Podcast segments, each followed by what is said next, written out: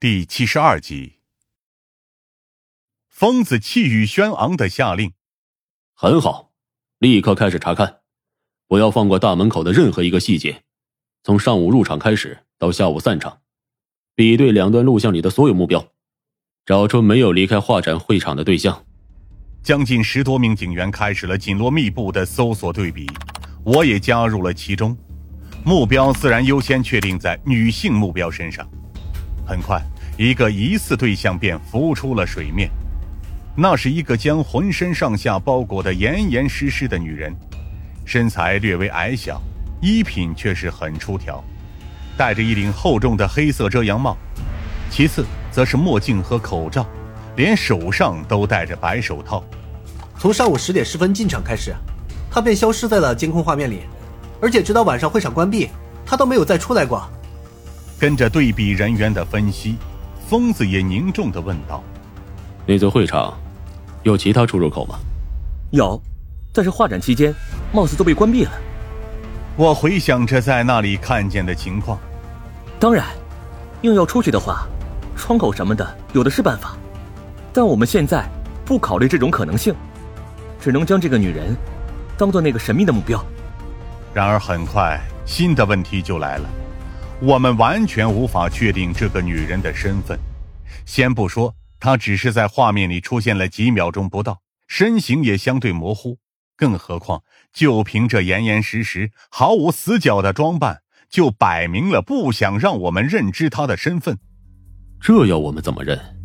疯子挠了挠头，能不能想办法调出当天会场周边街区的监控，看看这个女人具体的行踪？技术员迅速摇头：“嗯，很难。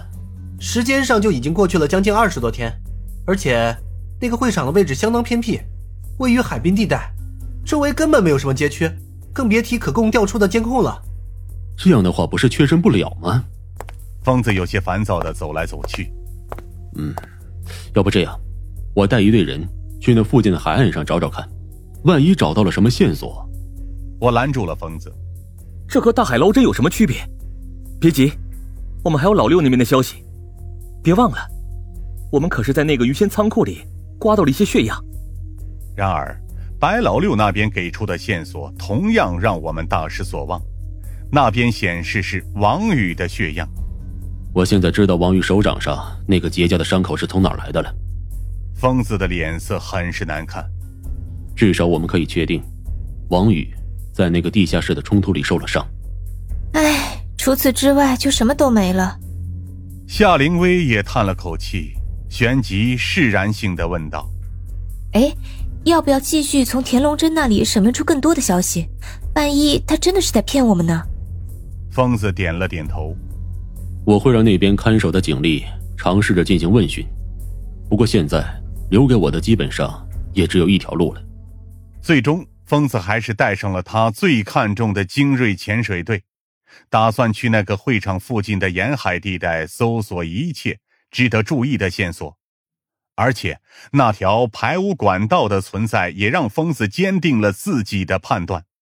那至于我，因为实在是缺乏休息，被留在了省局当中，不参与今天的行动。张警官，你确实需要休息。白老六凝重的看着我。你现在已经憔悴到了很可怕的程度了。我坐在凳子上，却只能淡淡的摇头。怎么可能只有王宇的血呀？搏斗能力，他几乎是我们当中最出色的那个。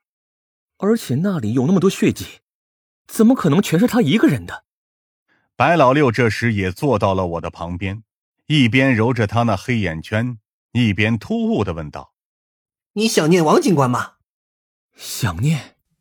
我一时间有些错愕，转而才意识到自己的眼眶渐渐湿润起来。我和王宇的关系实际上说不上最为要好，只是在同事的基础上交好而已，而且还在县城当过一段时间的搭档，互相了解对方的习惯，也习惯了对方的处事方式。